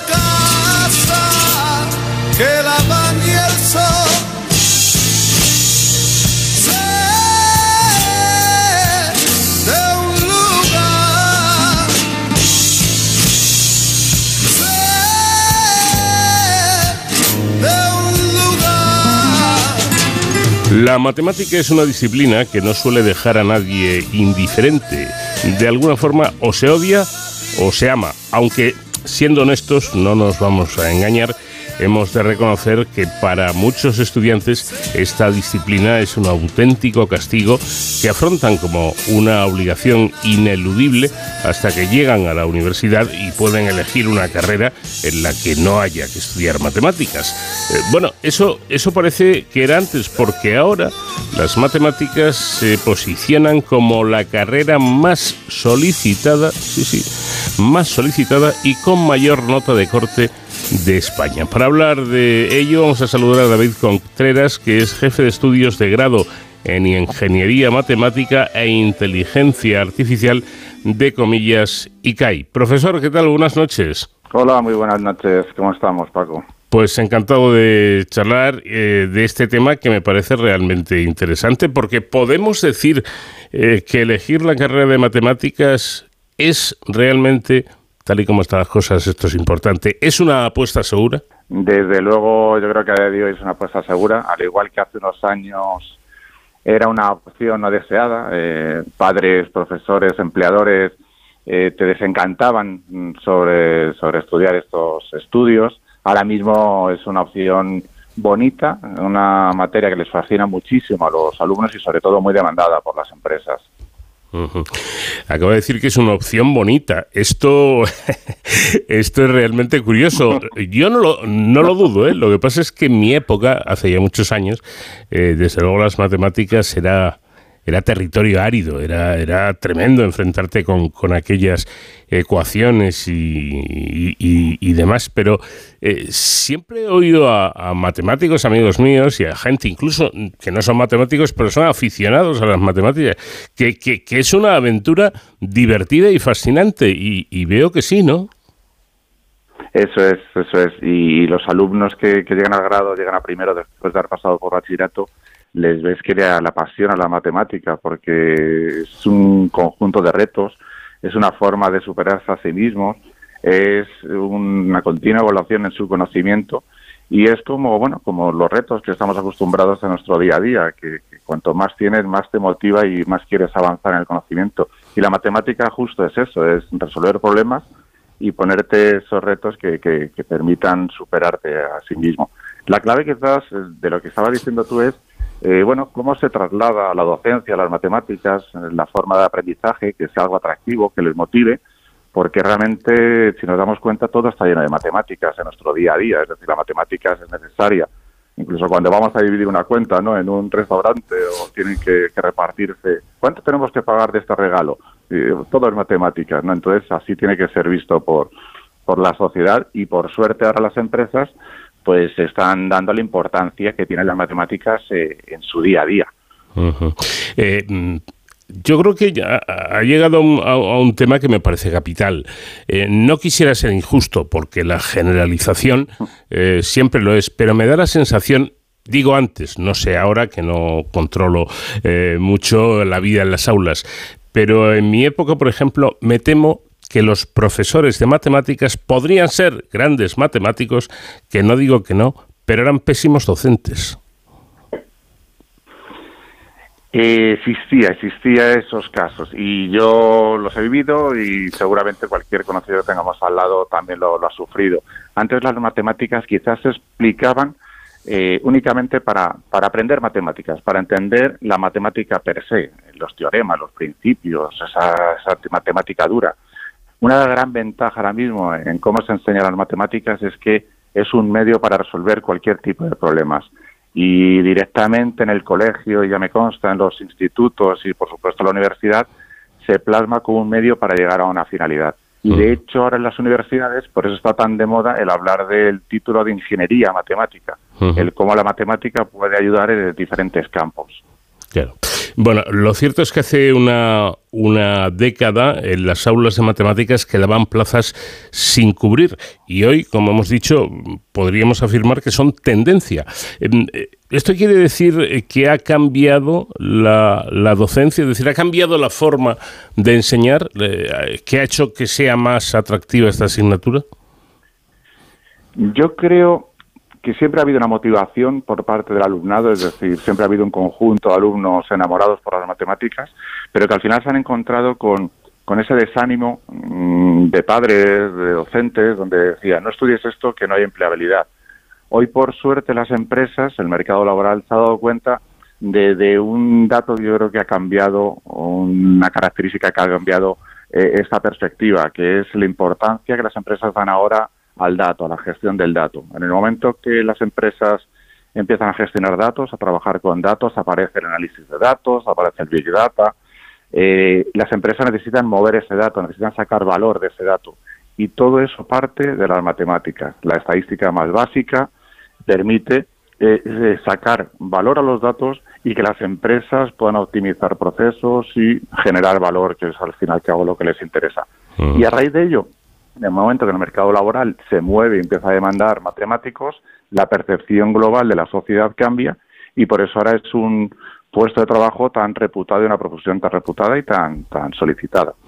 Bueno, incluso hay, un tema que yo creo que no, se ha explicado lo suficientemente bien, sobre todo de cara a la gente joven, ¿no? Eh, eh, ahora que están tan de moda los algoritmos, que han sido un invento que, que nos han ofrecido eh, muchos éxitos y, muchas nuevas posibilidades, es que un algoritmo, en definitiva, hasta donde yo sé, no es más que un conjunto de operaciones matemáticas, ¿no? Efectivamente, un algoritmo es una secuencia lógica, abstracta, matemática de cómo afrontar un problema. Es la secuencialidad o las instrucciones que tú indicas para resolver un problema. Y de una forma indirecta nosotros hacemos algoritmos, todas las personas hacemos algoritmos todos los días. Para venir al trabajo, para cocinar una pizza, establecemos una serie de, de pautas, una serie de, de tareas a realizar para poder llegar a un fin. Y básicamente es un algoritmo. Eh, bueno, otro, otro asunto mm, que yo creo es eh, importante saber es si cualquier, cualquier alumno puede estudiar matemáticas, solo ya de un nivel alto de matemáticas, o es necesario tener unas capacidades, digamos, especiales. Siempre se ha, se ha visto el perfil del matemático como aquel alumno por encima de la media, superdotado, de altas capacidades. Claro. Pero vamos a quitar esa, sí, eh, vamos a quitar ese punto de vista, ese, ese sesgo, porque cualquiera, cualquiera puede estudiar matemáticas y lo veo la gente que, que estudia la carrera y las motivaciones que se generan eh, en el bachillerato. Es decir, siempre hay un momento para engancharse a las matemáticas y generalmente porque ese proceso de aprendizaje que ha tenido el chico no ha sido el correcto. Y, y, desde luego hay que desmitificar ese perfil por encima de la media como, el matemático. Es una disciplina muy bonita que hay que entenderla. Es como el hablar inglés. Hay un momento que en un momento que ya hablas inglés, ya has superado esa barrera, ya te resulta sencillo. Con las matemáticas pasa lo mismo. Eh, bueno, pues le voy a hacer la pregunta a la inversa. ¿Hay alumnos que son negados para las matemáticas? Mm, Yo creo que hay alumnos que eh, les falta motivación para aprender matemáticas, no entienden el valor, como puede haber alumnos poco motivados para entender o para que les guste, por ejemplo, la historia. Es esa predisposición quizás, pero no es algo ni mucho me- menos innato, es, falta de motivación como tantas otras disciplinas que hay en, la vida. No, le digo esto porque mm, yo tengo un caso muy muy cercano, bueno, el de mi hijo concretamente, eh, que eh, tuvo problemas con matemáticas siempre, durante todo el bachillerato. Eh, fíjese que empezó a tener problemas cuando intentaba aprenderse las tablas de multiplicar. O sea, que viene, viene de atrás. Y a partir de ahí no enderezó el rumbo en matemáticas. Hablo de, de un crío que luego pasó a ser un, un joven universitario que terminó su carrera y que ha sido un eh, buen estudiante. Pe- Pero en cambio en matemáticas negado, negado por completo. Negado eso es, a lo mejor porque no tuvo ese cambio de chip, no, no encontró la motivación suficiente para entender por qué aprenderse de memoria una tabla de multiplicar, por ejemplo, que eso muchas veces choca. Si eso se hubiese contado de otra manera, cómo le ayuda esa memorización, ese aprendizaje para resolver otros problemas, quizás su perspectiva hubiese cambiado. Eh, re- recuerdo discusiones que teníamos porque él me decía que no entendía las tablas y yo le decía, no sé, mm, creo que estoy en lo cierto. La- la- las tablas no hay que entenderlas, hay que memorizarlas. 5 por 2 son 10 porque lo dicen las matemáticas y ya está, no hay que preguntarse el por qué son 10, ¿no? Eh, pero en fin, eh, que esto nos lleva a- a otro, a otro campo y es qué habilidades, saber qué habilidades aportan las matemáticas a los alumnos. Las matemáticas, mm, desde luego, si hay que resumirlo en una, en una palabra, mm, yo creo, o en este caso en un par de palabras, yo creo que te ayudan a pensar mejor. Eh, y poniendo un símil que se utiliza mucho, yo creo que las matemáticas es como la preparación física que necesita un deportista, un deportista, por ejemplo, un jugador de fútbol. Eh, un jugador de fútbol, evidentemente, tiene que saber chutar, tiene que saber rematar de cabeza, pero si tiene una buena preparación física, todo eso lo va a hacer mucho mejor. Son unas eh, eh, capacidades que, que él adquiere que le va a hacer rematar mejor al balón, le va a hacer llegar con más velocidad. Y yo creo que eso es solo las matemáticas. Es una disciplina en la cual te da las destrezas de pensar mejor, eh, pensar con lógica, de forma abstracta, es decir, de alguna forma te ayuda a resolver problemas. También, también te ayuda a tener un juicio crítico. Las matemáticas eh, eh, son muy objetivas, te, te permiten analizar muy bien el problema y dar una resolución, y te da ese punto de justicia o de objetividad a la hora de resolver problemas que lo aplicas eh, de forma directa a tu vida, a tu vida profesional y a tu vida personal. O sea, yo creo que te da muchas destrezas que evidentemente las puedes aplicar a tu día a día y sobre todo, sobre todo a cualquier puesto de trabajo porque son necesarias para resolver problemas, que es lo que quieren en el día a día las empresas. Eh, bueno, ahora que estamos así, que no nos oye nadie, mm, sé que me va a decir la verdad porque usted no miente. ¿La matemática es tan difícil como cuenta la leyenda o esto es solo eso, una leyenda? La matemática, al igual que digo que es bonita, tiene una rampa de aprendizaje, una rampa de aprendizaje que si se lleva de una manera correcta, se enseña, el método de aprendizaje es bueno, no tiene por qué ser una disciplina dura, pero eh, desde luego dentro de las disciplinas, dentro de los estudios de, de universidad, pues las matemáticas, pues como suele pasar con la física, las ingenierías, es una disciplina más dura que el resto. Pero todo, todo parte de, cómo se lanza el alumno en esa rampa de aprendizaje. Ya. Claro, porque yo recuerdo una profesora de matemáticas que decía eh, en bachillerato eh, de entonces, ¿no? Decía, las matemáticas son como una cesta eh, que está llena de cerezas. Tú intentas sacar una cereza y no sale una, salen varias, ¿no? Porque se van enredando unas con otras. Con esto trataba de explicarnos que la base en, matemáticas es fundamental. Eso es, eso es. Y lo que le pasa a muchos alumnos, como el caso que comentabas tú la tabla de multiplicar. Hmm. Si te has quedado en ese eslabón de toda la cadena, el resto del recorrido va a ser un poco arduo, va a ser duro. Entonces, por eso el aprendizaje es clave para que la secuencia de adquisición de conocimientos sea progresiva, sea lineal y sobre todo suave para el alumno.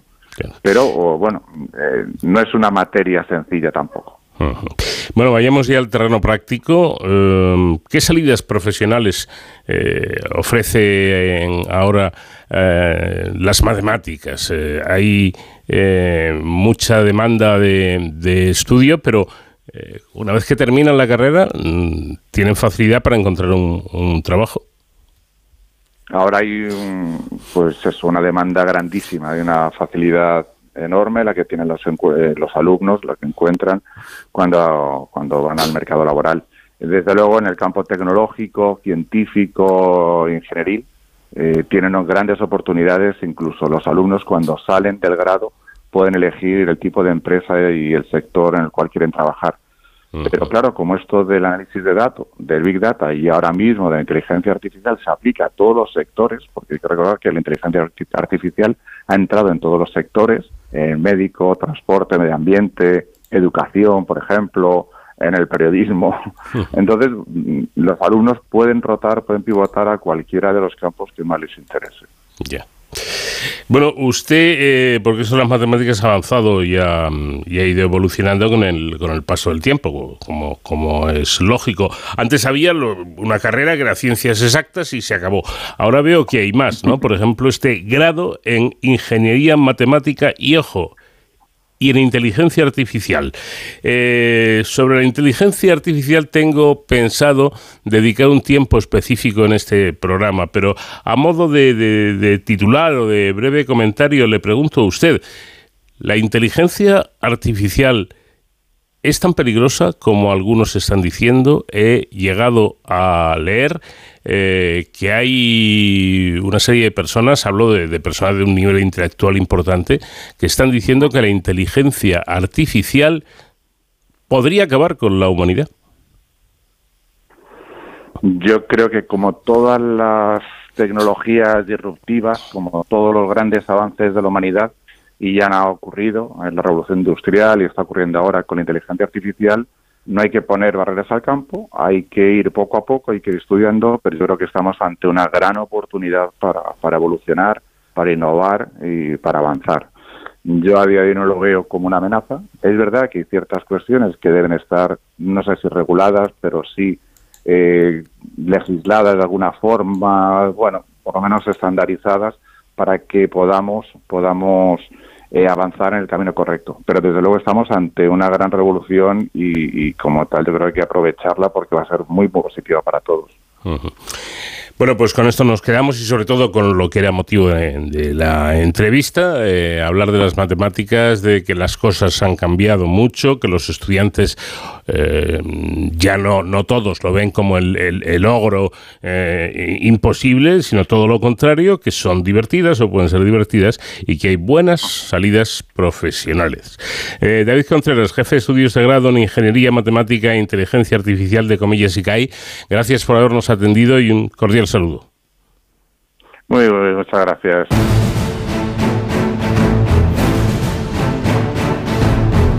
Entramos en los minutos que cada semana dedicamos a todo lo que tiene que ver con la seguridad y emergencias con nuestro experto David Ferrero que hoy nos va a dar a conocer el trabajo de los escoltas de seguridad privada. ¿Qué tal David? Buenas noches. Buenas madrugadas, Paco. Como siempre, un placer estar en este De Cero al Infinito viajando con todos nuestros oyentes y para seguir eh, trayendo al programa a los profesionales de la seguridad que nos protegen y que velan por tantas y tantas personas, ¿no? en, su conjunto, eh, por todos los ciudadanos.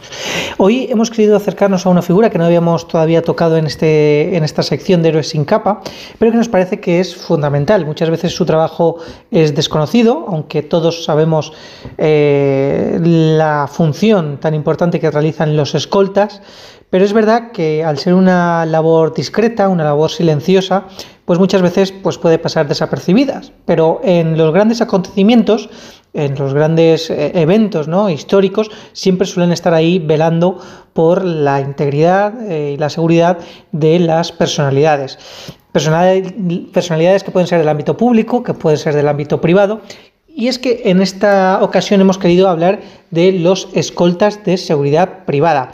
Eh, profesionales que sobre todo dan protección, dan seguridad a eh, personas eh, relevantes del ámbito, por ejemplo, de la empresa, del ámbito también de la cultura, de la música, eh, pero también lo hacen a personalidades del ámbito de la vida pública, ¿no? Y hemos querido, pues, como siempre, invitar a, estos profesionales al, al, programa para que nos cuenten cómo es su día a día y, sobre todo, eh, qué es ser un escolta eh, en este ámbito de la seguridad privada. Para ello contamos con Vicente de la Cruz, que es el presidente de la Asociación Española de Escoltas y Profesionales de la Seguridad. Eh, señor de la Cruz, buenas noches, bienvenido. Buenas noches. Bueno, muchísimas gracias por acompañarnos en este viaje por las ondas eh, y queremos preguntarle eh, cuál es la labor, porque yo creo que todos tenemos en el imaginario ¿no? La, el trabajo que hace el mal llamado guardaespaldas, pero quizás por esa connotación ¿no? del cine, eh, pero ¿cuál es el trabajo real que realiza un escolta?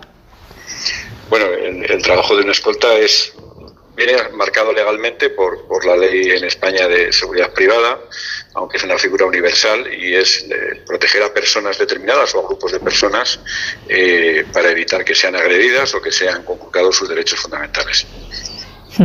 ¿Y qué formación, eh, qué preparación tiene un escolta para realizar esta labor? Bueno, hay una preparación que es la que se exige, digamos, por parte del Ministerio del Interior para obtener la habilitación eh, que es eh, la forma de poder ejercer legalmente en España esa, esa figura, eh, que es una formación básica que, que, que, digamos, es suficiente para superar las pruebas y para alcanzar la habilitación. Y luego hay formaciones superiores que serían imprescindibles para llegar a ser un profesional cualificado en este ámbito. Es decir, la formación básica eh, es un módulo de, de, 180 horas por un lado y 60 por otro, es decir, 240 horas, pero realmente con esta formación uno puede superar las pruebas si es una persona pues que tiene una cultura razonable y, y cumple unos requisitos, pero para ser un escolta de verdad, un escolta real, hay que formarse constantemente, hay que pasar procesos de formación mucho más potentes y, estar constantemente actualizándose. Entiendo que para ustedes esta formación básica, estos requisitos básicos se quedan cortos entonces para, para realizar este trabajo de forma eficaz. Sí, se quedan cortos y, y, por ello hay en todo el mundo, no solo en España, en España la propia Asociación de Escoltas realiza procesos de formación muy, muy potentes para escoltas avanzados, para protección ejecutiva, pero hay otros países como Estados Unidos, Israel, eh, México, eh, en fin, eh, muchos países donde se hacen procesos de formación donde se practica con mucha potencia el- el- la protección de personas, conducción, eh, tiro, eh, técnicas de protección, primeros auxilios, eh, es decir, todas esas habilidades que son imprescindibles para que un escolta sea un profesional eh, pues que, que sepa hacer frente a cualquier eventualidad eh, o, por lo menos esté preparado para hacer frente a cualquier eventualidad en, en- en el riesgo para un protegido. Porque claro, al final estamos hablando de que estos, estas personalidades protegidas, eh, si llevan una escolta es por algo, ¿no? Porque están expuestas a un riesgo que se puede materializar en un determinado momento y por lo tanto quienes están al cargo de su protección deben eh, tener esa preparación eh, para poder actuar. Además, me imagino que esa formación debe ser continua porque los riesgos cambian, ¿no? Los peligros cambian y cada vez hay más, eh, la seguridad debe ser más sofisticada. Sí, los riesgos van- cambian, aunque digamos que la protección tiene una base fundamental que, se mantiene y sin duda cuando, cuando una persona requiere una escolta eh, realmente es porque lo necesita, porque eh, una escolta es un- una cosa que es cara, es, es una protección personal implica un, profesional eh, especializado con un alto coste. Normalmente quien no lo necesita no tiene mucho sentido que lo pague. Eh, sí que es verdad que hay veces que, pues, que en el mundo del, del show business, eh, por, imagen, a veces hay, eh, personas que, se, pagan una escolta eh, por mantener ese estatus, esa imagen, pero sí que es verdad que en el momento que eres también muy conocido, muy famoso, muy famosa, eh, puedes necesitar protección porque el fan incluso a veces eh, por adoración puede terminar haciéndote daño. ¿no? Y sí, los escenarios son totalmente cambiantes.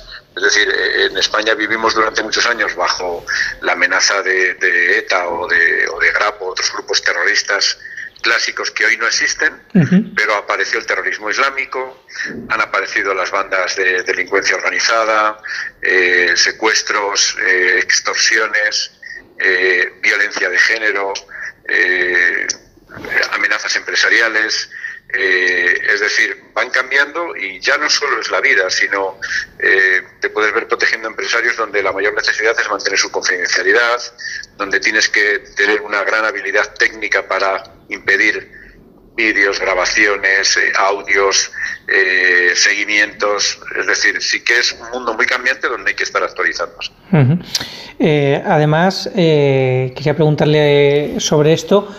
¿Cuál es la situación actual en España de este colectivo profesional? ¿Hay cada vez más escoltas? ¿Se mantiene un, un número de escoltas en el tiempo? ¿Hay menos que hace unos años precisamente porque han desaparecido este tipo de organizaciones terroristas? ¿Cuál es la radiografía un poco de este sector?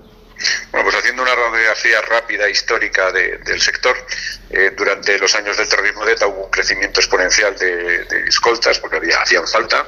Llegamos casi a 5.000 efectivos en toda España. Eh, cuando terminó, cuando se derrotó a ETA y acabó el terrorismo en el año 2012, que fue como el último coletazo, pues de esos 5.000 prácticamente se pasó a 800 escoltas, es decir, se perdieron muchísimos empleos y a partir de ahí eh, ha habido otro momento histórico muy complicado que ha sido el, COVID, que ha afectado a todas las ramas de actividad, eh, porque de alguna forma lo que habíamos estado defendiendo frente a ETA, que era políticos, concejales, alcaldes, empresarios, se reconvirtió en, en proteger pues, a turistas, hombres de negocios que viajan ocasionalmente, eh, artistas, y eso con el COVID se vino bastante abajo. Tras el COVID se ha vuelto a recuperar esa actividad y no existe, eh, en España la radiografía es que no existe eh, la figura del escolta con un empleo muy fijo como ocurría antes, donde podías tirarte, como ocurrió en algunos casos, hasta 15 o 20 años protegiendo a un político, a un concejal, eh, a un empresario.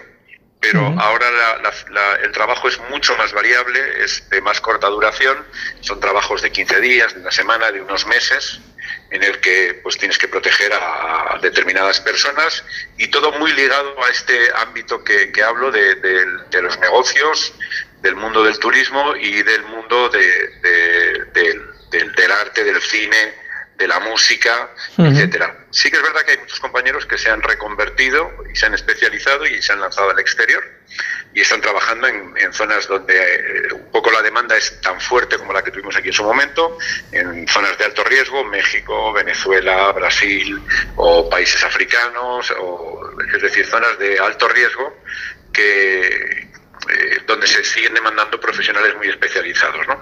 Y ha sido una salida para muchos compañeros que han visto ese, ese nicho como una oportunidad. Para finalizar, eh, hablando sobre la, más sobre la parte operativa, eh, por supuesto la protección de la personalidad, del VIP, por así decirlo, es fundamental y dentro de esta protección está también una cosa que, que es la contravigilancia, ¿no? Es decir, que el, el- el- el escolta también tiene que estar formado en este tipo de, de actuaciones. Bueno, en los cursos que actualmente impartimos, eh, precisamente la, la inteligencia, es decir, el, el prever, porque la, la labor del escolta es ante todo preventiva. Nosotros decimos que cuando un escolta necesita reaccionar ante un ataque es porque ha fracasado en su labor preventiva, de alguna forma no ha hecho bien su trabajo. ¿no? Entonces, el- el- la formación en inteligencia, en contravigilancias, en detectar, en prevenir los ataques es de las más importantes, eh, aunque sin olvidar que es imprescindible seguir formándose pues para tener capacidad de reacción, ¿no? Eh, defensa, artes marciales, formación física, eh, tiro, conducción, etcétera, etcétera. Pues Vicente de la Cruz, eh, presidente de la Asociación Española de Escoltas y Profesionales de la Seguridad, muchísimas gracias por acercarnos a la figura de este colectivo profesional y, y muchísimas gracias por atendernos. Un placer. Yo, Paco, vuelvo la semana que viene. Hasta entonces, ya saben, protéjanse.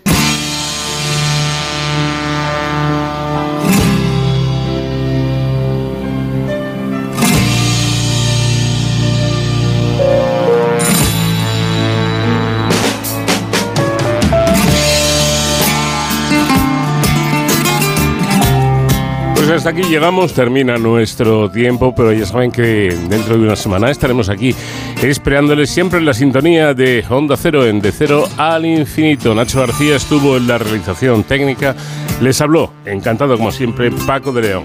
Adiós.